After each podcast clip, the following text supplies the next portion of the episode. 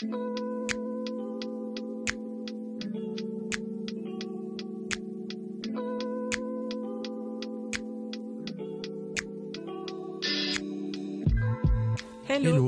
Nous, c'est Sandrine et Ludovic, fondateurs de l'application Moonly, une appli pour découvrir ou redécouvrir son cycle et sa fertilité. Aujourd'hui, on a décidé de vous parler sans tabou du sujet de la fertilité et tout ce qui tourne autour sur le podcast Sans hormones. On a envie de partager un maximum d'informations pour vous faire vous poser les bonnes questions et que vous puissiez faire un choix éclairé. Ici, on parle avec bienveillance de fertilité, un sujet plein de richesses insoupçonnées.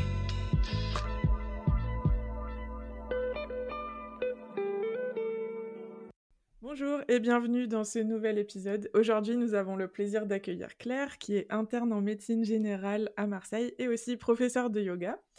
Elle se spécialise dans la médecine intégrative et je pense qu'on va avoir plein de questions à lui poser là-dessus. Euh, c'est une approche qui combine la médecine traditionnelle aux thérapies alternatives et complémentaires, euh, telles que les médecines douces et holistiques. Dans cet épisode, nous allons explorer ensemble les concepts de la médecine intégrative et comment euh, la symptothermie s'inscrit dans cette approche globale de la santé et du corps. Alors, qu'est-ce que la médecine intégrative exactement et comment la symptothermie peut-elle être utilisée dans une approche plus intégrative de la médecine justement? Restez avec nous pour le découvrir dans cet épisode passionnant en compagnie de notre invitée Claire. Bonjour à tous les deux. Bonjour. Alors, dans chaque épisode, on commence avec quelques petites questions pour euh, découvrir notre invité. Du coup, notre première question, c'est si tu avais une baguette magique qui peut changer n'importe quoi dans le monde, de la couleur de tes chaussettes à, à- au- à la position des étoiles, qu'est-ce que tu changerais? Euh, bah, du coup, vu qu'en plus on est sur un thème de médecine intégrative, bah, que carrément la, la médecine intégrative, ça devienne une norme. Euh, ça, ça serait vraiment euh, ce que j'aimerais pouvoir changer d'un coup de baguette magique et je pense que ça va être plus compliqué qu'un coup de baguette magique, malheureusement. Il faudra demander à Merlin l'Enchanteur, il va nous aider. et, euh, et si tu pouvais te décrire en deux mots, et deux mots seulement, lesquels tu choisirais? Waouh, c'est super compliqué. Des adjectifs, c'est ça? Ce que, tu veux. Tu as deux heures. Non, c'est faux. Va C'est très long. Euh, Ben, euh, c'est très difficile. Euh, je dirais euh, holistique et, euh, et traditionnel à la fois. Ok. Voilà. Est-ce que tu peux définir un tout petit peu holistique? Parce qu'il y a peut-être des personnes euh, qui savent pas exactement ce que c'est Oui, alors c'est vrai que derrière ce mot, en fait, on peut mettre énormément de choses euh, derrière. Pour moi, euh, une vision holistique, enfin, quelque chose qui est holistique, c'est quelque chose qui, qui est global, qui est euh, plurifacette et euh, qui est du coup euh, dans, dans l'unicité, dans l'union des choses. De, de toutes ces facettes, on les réunit pour en faire qu'une seule voix. Voilà. Ok. J'avais jamais entendu cette définition du mot holistique, mais ça Bah, marche c'est une bien. définition aussi. globale parce que c'est s'adapte Ouais, ouais. que à la santé finalement dans plein de choses. On peut dire euh, que c'est holistique. que- C'est une voilà. définition holistique. c'est ça. Euh, et maintenant, du coup, on a parlé de la médecine intégrative. Est-ce que tu peux nous en dire plus euh, sur ce que c'est? Parce que même moi, j'ai découvert ce mot-là euh, quand Alexandra, donc notre associée, nous a parlé de faire un podcast avec toi. Du coup, euh, on veut bien que tu nous définisses un petit peu plus ce concept et, et cette Oui, approche. du coup, la médecine intégrative, c'est une médecine donc, qui se dit holistique pour plusieurs raisons. Euh, la première, c'est qu'en fait, le but, c'est une prise en charge vraiment euh, globale du patient, euh, que ça soit sur le plan physique, mental, émotionnel et voire aussi spirituel. Et pour ce faire, du coup, il y a besoin de venir créer toute une équipe autour du patient et d'allier donc la médecine conventionnelle, donc l'allopathie, c'est-à-dire une médecine qui est plutôt tournée sur tout ce qui est diagnostic, avec tout ce qu'on connaît, les prises de sang, les scanners, les radios, tout ça, euh, et aussi qu'il y a une force de frappe euh, dans le côté euh, voilà allopathique, c'est-à-dire le médicament qui va calmer un symptôme, l'anti-chose et l'anti-symptôme. Et cette médecine-là, donc l'allopathie, ce qui est important, c'est qu'elle vienne aussi s'associer avec d'autres médecines complémentaires. Moi, j'aime pas du tout les appeler médecine alternative ou médecine douce, comme beaucoup les appellent, parce que, par exemple, la phytothérapie, donc c'est-à-dire soigner par les plantes, ça a rien de doux. Il faut faire hyper attention parce qu'une plante, c'est un principe actif. ça peut avoir des effets indésirables aussi si c'est mal utilisé.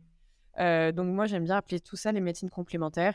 Et dans médecine complémentaire, je mets aussi tout ce qui est bah, ostéopathie, naturopathie, phytothérapie, enfin des choses qui sont plus naturelles et des médecines traditionnelles comme la médecine chinoise, l'ayurveda, qui sont des, médecines ancestrales et qui ont beaucoup à nous apporter et surtout sur la prise en charge de maladies chroniques et complexes.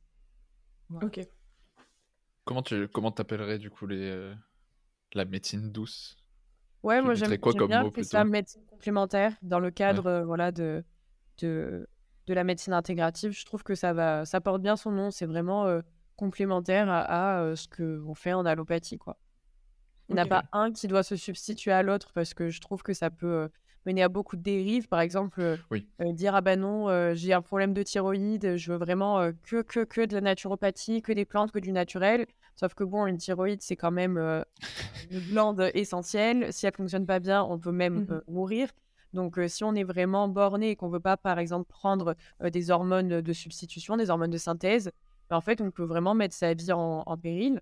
Donc, c'est vraiment dommage de se couper l'un de l'autre. Et je trouve qu'il y a beaucoup trop ce clivage actuellement. les allopathes qui sont contre les médecines complémentaires et les médecines complémentaires qui sont contre l'allopathie même si je comprends un peu cette rancune qu'il y a parce que les allopathes ont souvent tendance à dire les médecines complémentaires, c'est pas bien. mais pour autant, je pense qu'on a tout intérêt pour le patient à travailler main dans la main et c'est là mmh. aussi que c'est important de mettre son ego de côté parce que c'est un peu des guerres d'ego de dire ah bah non, l'allopathie c'est pas bien, ah bah non, les médecines complémentaires c'est pas bien. En fait, tout le monde a ses points forts et je pense que pour le patient, on a tout intérêt à allier tous les points forts de toutes mmh les approches pour avoir quelque chose, bah, une belle synergie qui est vraiment optimale. Ouais, c'est ça. C'est si on prend, si on prend un pas de recul et qu'on regarde, en fait, les deux ont des forces. Et oui, c'est un peu absurde de, de, tout mettre de côté juste parce que, enfin, c'est presque idéologique, quoi. Ouais, carrément.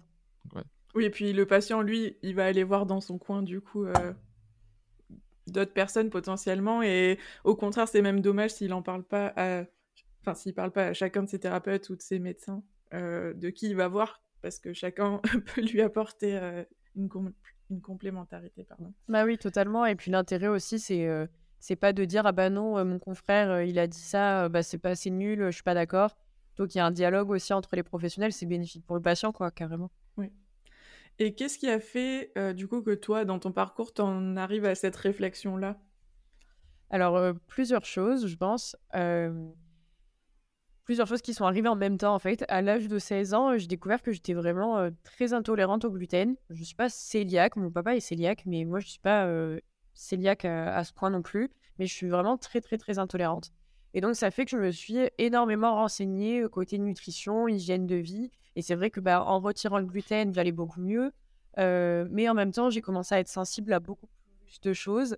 Et donc, j'ai vraiment dû me pencher sur l'alimentation parce qu'il y avait beaucoup de choses que j'arrivais plus du tout à digérer. ça a été un peu compliqué. Et euh, moi, il n'y avait aucun médecin euh, avec qui je pouvais vraiment en, discuter. Donc, j'ai fait beaucoup de recherches de mon côté, que ce soit dans des livres, sur Internet. et c'est un petit peu ça qui m'a fait prendre conscience que, bah, en fait, certes, j'avais envie d'être médecin et de faire mes études de médecine. En plus, j'ai commencé mes études de médecine en voulant faire de la chirurgie cardiaque, donc ce qui a vraiment aucun rapport avec ce que je fais maintenant, qui est de la médecine générale. et du coup, ouais, j'ai vraiment eu d'un côté bah, cette prise de conscience, l'hygiène de vie, tout ça, et qui a maturé au fil de mes études. Et en même temps, je me suis aussi mise au yoga, qui, je trouve, est une pratique qui est holistique en soi. Euh, moi, je suis allée en Inde me former pour être prof de yoga. Et c'est vrai que pendant notre formation de yoga, bah, on apprend certes les postures, mais on apprend tout un côté aussi euh, hygiène de vie, euh, Ayurveda, finalement aussi, entre guillemets, une certaine hygiène émotionnelle avec la méditation, les exercices de respiration qui ont un effet tant sur le mental que sur le physique. Donc, je pense que c'est un petit peu tout ça mis bout à bout. Ça s'est pas fait d'un coup. Je pense que c'est plein, plein de petites prises de conscience et plein de recherches et et de rencontres, tout ça qui ont fait que bah, maintenant j'en suis arrivée là. Et c'est vrai que euh, j'ai eu la chance de voir euh, et de rencontrer des médecins qui sont déjà dans cette euh, ouverture-là. Et dans cette pratique de médecine intégrative, c'est quelque chose qui se fait beaucoup aux États-Unis, par exemple. Donc c'est vrai que je suis beaucoup allée chercher bah, sur YouTube des conférences. Et c'est comme ça aussi que j'ai découvert un peu ce mot, parce que je ne le connaissais pas du tout non plus. Donc voilà. Et comment ça se passe Parce que là, du coup, on n'en a pas trop parlé, mais t'en es où exactement dans tes études? Alors, voilà, je suis en huitième année. C'est-à-dire, donc j'ai fait les six ans de tronc commun. Après les six ans, on a le concours de l'internat, où maintenant il y a des réformes, donc ça change un peu, mais pour ma part. donc c'était comme ça. Et après, selon notre classement au concours de l'internat, on va choisir dans quelle ville de France on va pouvoir étudier notre spécialité. Et moi, j'ai choisi la médecine générale. Maintenant, c'est considéré comme une spécialité, en fait. D'accord. et donc là, j'ai trois ans d'internat. Et l'internat, c'est vraiment que des stages, en fait. On a un petit peu des cours à la fac mais on est tous les jours à travailler, que ce soit à l'hôpital, que ce soit chez un médecin généraliste en libéral. donc voilà. Et actuellement, là, je suis vraiment à la moitié de, mon internat. Il me reste encore un an et demi. donc voilà. Courage. Félicitations pour déjà ce, tout ce parcours et, courage pour la fin. oui, le bout du tunnel approche, ça va. C'est ça. du coup, maintenant que tu nous as dit ça, comment Comment ça se passe, par exemple, quand tu discutes de cette approche, que ce soit un petit peu avant, quand tu étais étudiante encore, que ce soit à la fac, peut-être même avec des profs, ou quand tu es sur le terrain, avec au niveau hospitalier ou en libéral? Comment bah, les gens y prennent un peu Ouais, je trouve que globalement, les gens s'ouvrent à ça de plus en plus. Après, évidemment, ça dépend un peu des services, ça dépend des gens, enfin, un petit peu comme partout. je sais que bah, les gens qui me connaissent au tout début, quand j'étais très tournée sur tout yoga, je pense qu'ils me prenaient un peu pour une Mais voilà, j'étais un peu dans le cliché. En plus, j'étais végane, je faisais du yoga, tout ça. Donc, j'étais un peu un cliché ambulant. Donc, d'un côté, je sais que certains aimaient beaucoup ce que je faisais et d'autres, voilà, ça les faisait juste sourire sans qu'ils trouvent ça péjoratif pour autant. Et là, c'est vrai que je vois sur Instagram, je parle de plus en plus de médecine intégrative et j'ai plein de confrères, de consoeurs, euh, d'étudiants qui viennent me parler par rapport à ça. Donc, je suis vraiment euh, hyper contente de ça. Et après, en stage, ça dépend vraiment euh, de l'endroit. Je sais que par exemple, dans des services comme l'oncologie, donc tout ce qui traite les cancers, ils sont vachement tournés là-dessus parce qu'ils se rendent bien compte que il faut énormément de soins de support avec les chimiothérapies pour aider les gens. Donc, je trouve que c'est quelque chose, même depuis des années, ça, c'est un petit peu plus ancré dans ce genre de service. Il y a des services où ça l'est pas beaucoup moins.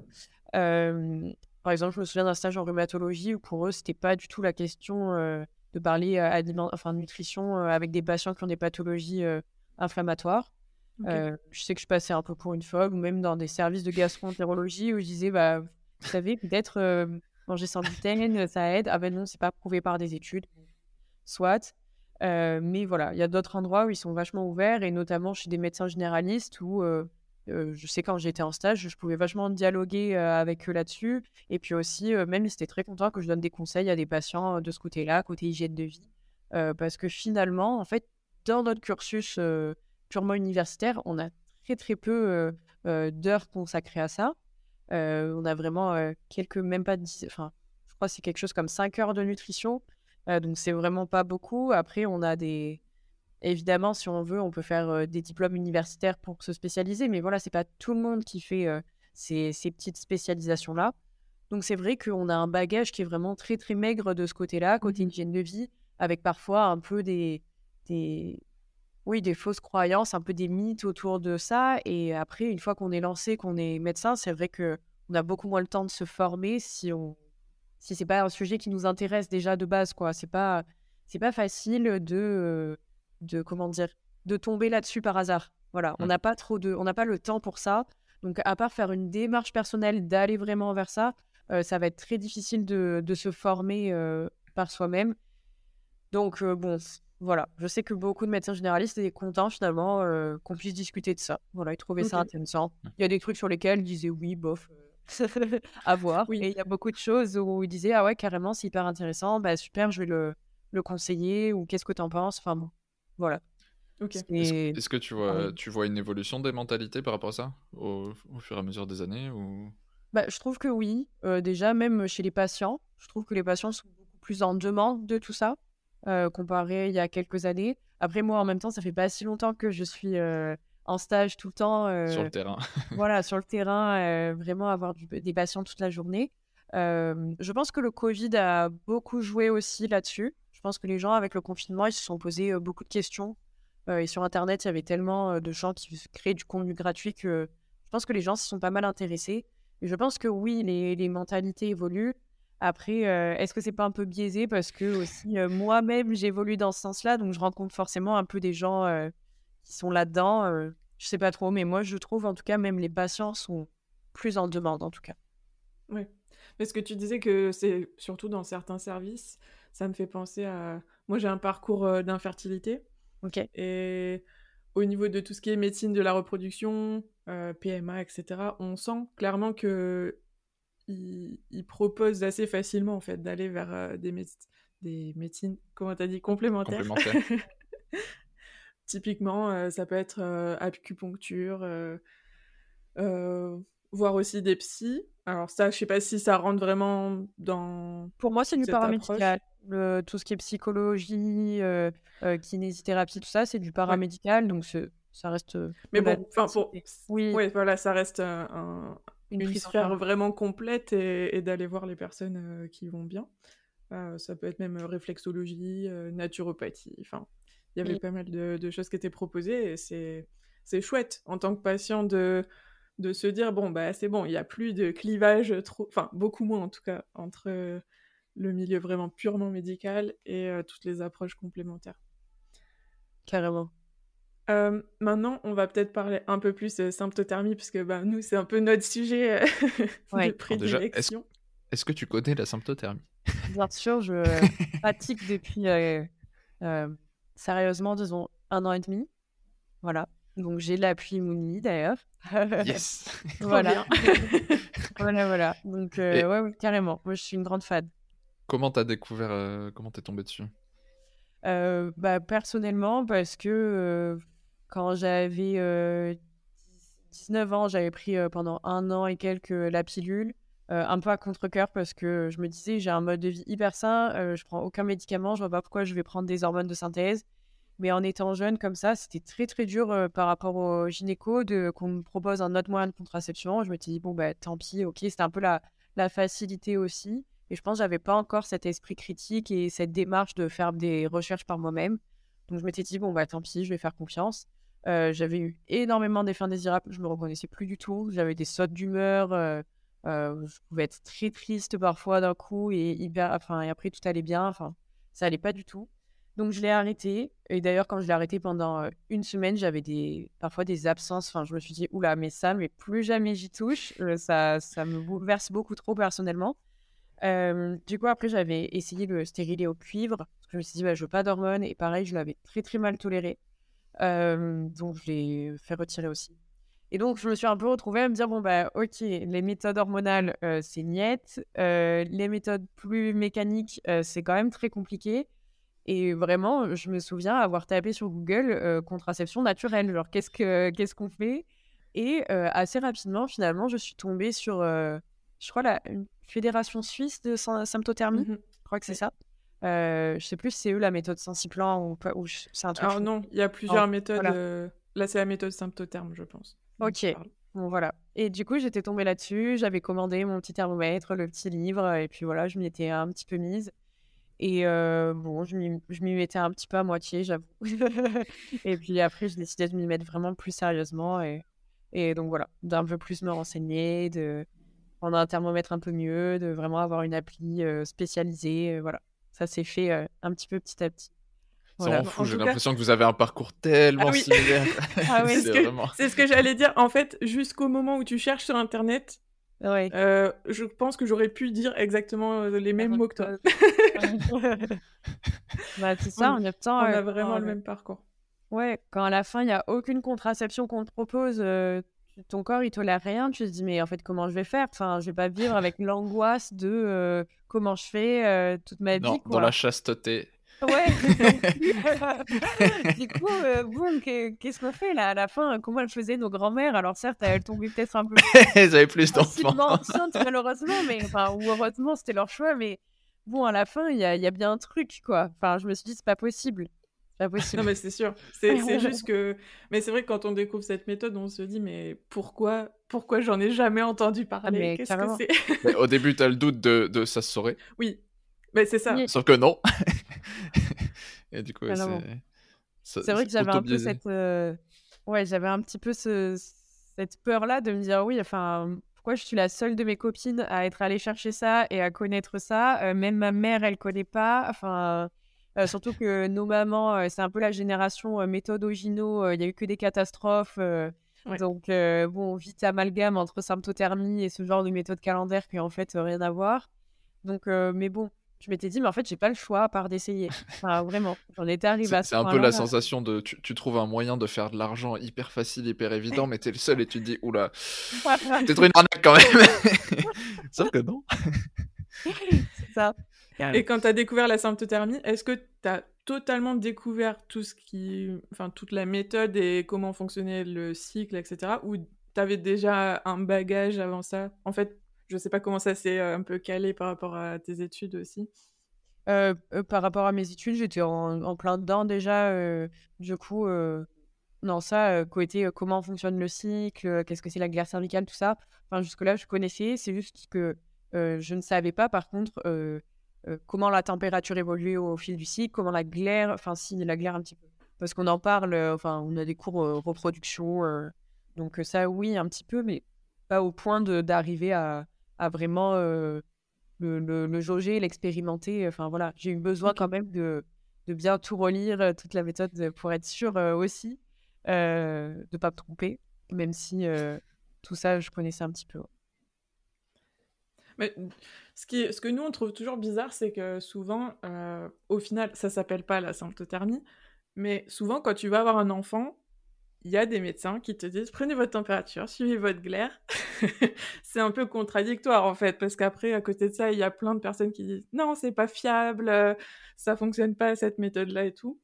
Mais au final, euh, quand tu découvres ce que c'est vraiment, bah il n'y a pas de raison que ça fonctionne pas à la fois pour euh, avoir un enfant et à la fois pour en tant que contraception c'est juste qu'il faut bien appliquer des petites règles de sécurité et tout quoi ouais complètement. D'ailleurs ça me fait rire euh, ça me fait penser à une anecdote d'une amie qui allait voir une sage-femme pour son suivi gynéco faire un frottis tout ça.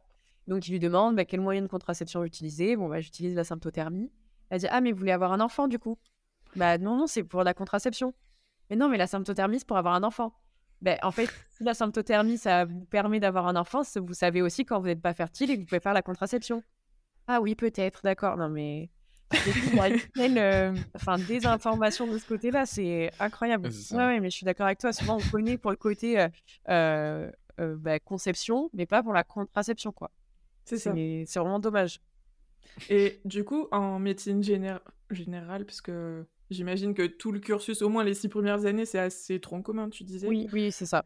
Ouais. Du coup, vous entendez parler des méthodes de contraception naturelle ou pas du tout? Non, pas spécialement. Ok.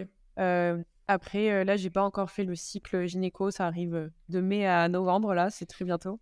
mais dans les cours, en tout cas, qu'on avait pour le concours de l'internat, en fait, ils mettent toutes les méthodes naturelles dans le même panier et ils disent, du coup, ça marche pas.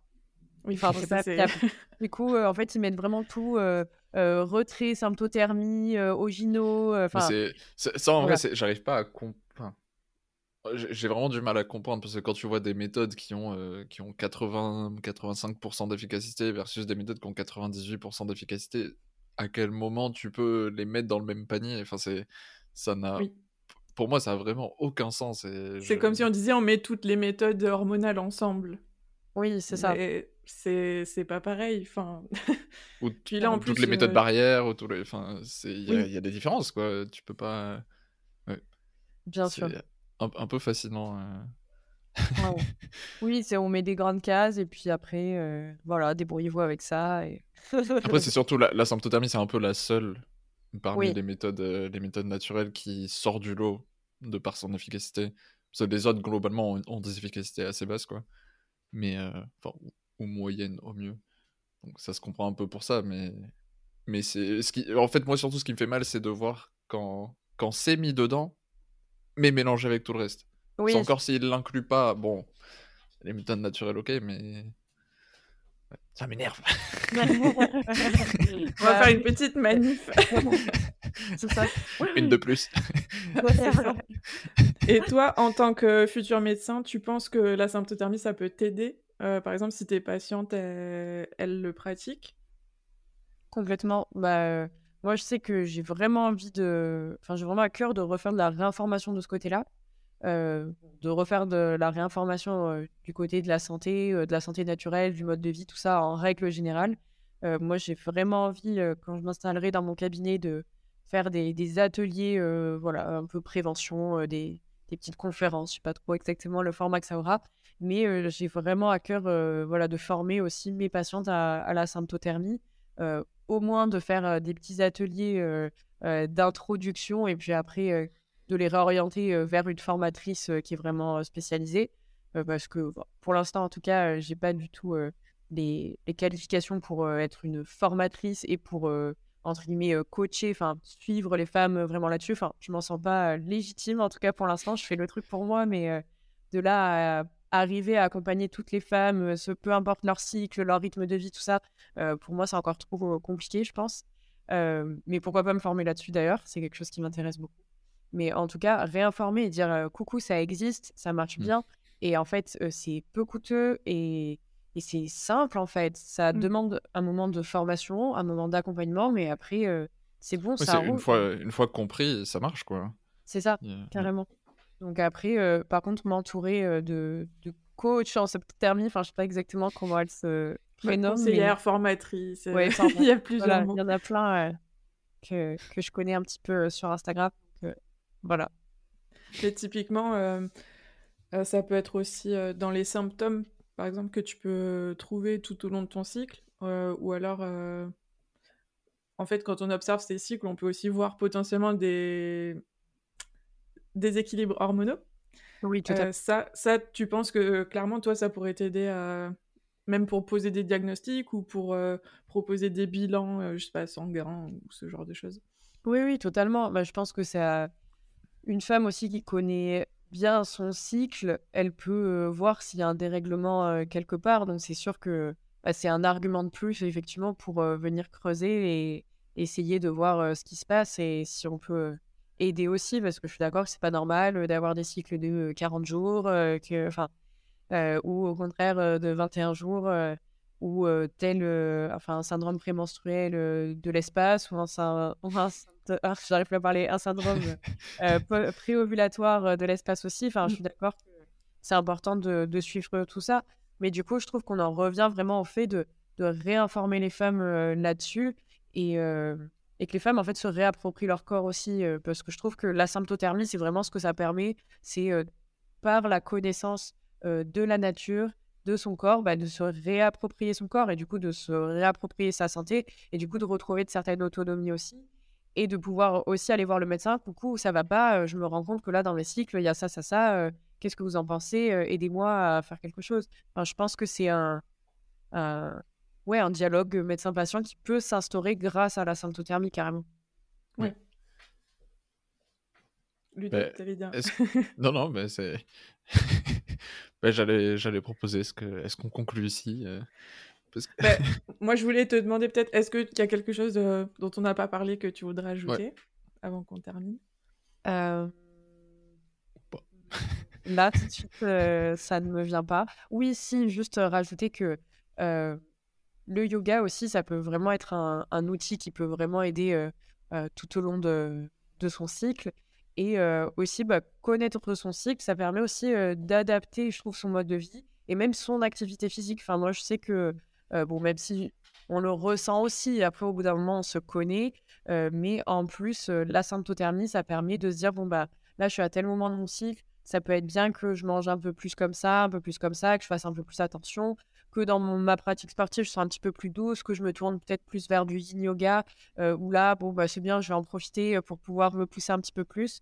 Euh, donc, je trouve aussi que c'est un bon outil pour, pour moduler son, son mode de vie aussi et être en bonne santé et puis se faire plaisir aussi sans, voilà, selon les, les moments de son cycle. Oui, c'est vrai. important aussi. Après, tu dis, tu dis euh, que ça vient naturellement, mais au final, quand tu n'observes pas tes cycles, des fois, tu, tu sens qu'il y a des choses qui reviennent de temps en temps, mais des énergies ou ce genre de Tu choses. fais pas le lien. ouais, tu fais pas du tout le lien avec ah tiens, c'est juste avant mes règles que je me sens un peu. euh, j'ai pas envie de, de trop voir du monde, euh, que j'ai envie d'être plutôt tranquille chez moi, ou que vers ton ovulation, t'es à fond la caisse et que c'est le bon moment pour euh, faire plein de trucs. Carrément. Donc, ouais. D'accord. Euh, pour conclure, on a une petite dernière question. Euh, c'est est-ce que tu aurais des bouquins ou des ressources à recommander euh, à toutes celles et ceux qui nous écoutent? Euh, Des bouquins en règle générale euh, ou euh, c'est un Ce que tu veux. que je veux Soit en Euh, rapport avec notre discussion, ou soit même des choses euh, pertinentes. Ouais. Bah, moi, j'ai ma lecture du moment. euh, c'est euh, Relancer son métabolisme de Kate Deering. C'est un, un livre euh, qui, je trouve, euh, brise énormément de mythes euh, sur l'alimentation et le mode de vie et qui est vraiment super. Et c'est vrai que moi, j'applique pas mal de ses conseils depuis un petit moment. Et c'est vrai que je sens un vrai regain d'énergie. Et je pense que ça peut même aider des femmes qui ont des problèmes euh, hormonaux, des déséquilibres hormonaux, parce que c'est vraiment une alimentation qui est tournée sur bah, s'apporter assez de nutriments et euh, assez de micronutriments, assez de protéines, enfin tout ce qu'il faut pour, euh, pour que le corps fonctionne bien et pour que bah, au niveau hormonal aussi ça fonctionne bien. Et voilà, c'est un livre euh, vraiment, vraiment chouette. Voilà, Bah, merci. petite lecture du moment. Oui, merci. Euh, Et- Si on veut te retrouver, où est-ce que où est-ce qu'on peut où est-ce qu'on peut te Me retrouver? J'ai- J'ai pas trop de synonymes. oui, t'inquiète. Euh, bah, du coup, on peut me retrouver sur euh, Instagram, at euh, Claire-8 Berardi, B-E-R-A-R-D-I. Et après, barre j'ai... d'infos. ok. Et après, euh, j'ai mon activité euh, yoga. Comme tu disais, je suis aussi prof de yoga. J'ai ma plateforme de cours de yoga en ligne avec mon conjoint qui est kiné. Ça s'appelle Wow Yoga, donc W-A-O Yoga. Pareil, on a un compte Insta et wowyoga.com, c'est notre site. Il y a toutes les infos euh, pour euh, nos événements et aussi il y a tout l'accès aux cours en ligne. Voilà. Bah, Super. Merci. Ouais, on vous met tout en description, tous les liens. Voilà, comme d'habitude. Euh, bah, merci beaucoup pour cette discussion qui était super intéressante. Et en plus, on a appris des petites choses comme d'habitude. Je crois, je crois qu'il n'y aura pas un épisode où on n'apprend bah. rien. c'est toujours ouais, vraiment passionnant. Tous, tous les invités, sont- enfin c'est toujours, euh, c'est impressionnant de voir à quel à quel point les gens ont une richesse à apporter. Chaque individu vraiment a quelque chose de passionnant toujours. Donc, C'est vraiment super agréable de pouvoir discuter euh, avec vous. Et puis, on te Merci souhaite beaucoup. euh, une belle réussite pour la fin de tes études. Bah, merci beaucoup. Bon courage pour la thèse, parce que je crois que ça va pas tarder Ouais, sûrement. Ça arrive euh, novembre, normalement. Aïe aïe Bon aïe. courage. ouais, bon courage.